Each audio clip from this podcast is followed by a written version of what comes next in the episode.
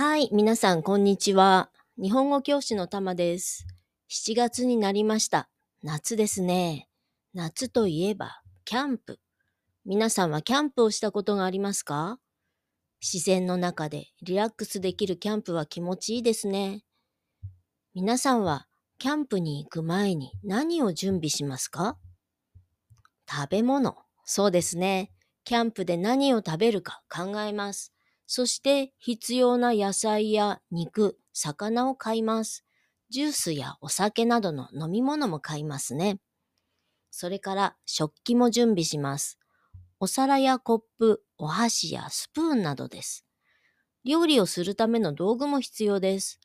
もしキャンプ場に何もなければ、コンロやグリルを持っていきます。コンロやグリルはお湯を沸かしたり、料理をするための道具です。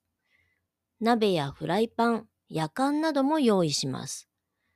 外で食事をするとき、テーブルや椅子があるといいですね。キャンプ用に折りたたむことができるテーブルや椅子が便利です。貸し出ししてくれるキャンプ場もあるようですね。キャンプといえばテント。夜眠る場所です。タープは食事をしたり休んだりする場所の日よけや雨よけとして使います。テントやタープを張るときは、ペグという釘とハンマーを使います。寝るときには寝袋やマットがあれば気持ちよく寝ることができますね。キャンプ場の夜は暗いですから、ランタンや懐中電灯などの照明が必要です。焚き火は明かりにもなるし、料理にも使えますね。燃える炎を眺めているだけで癒されます。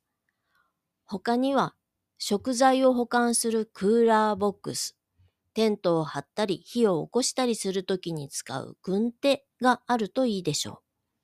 夏は日焼け止めや虫よけ、蚊取り線香も必需品ですね。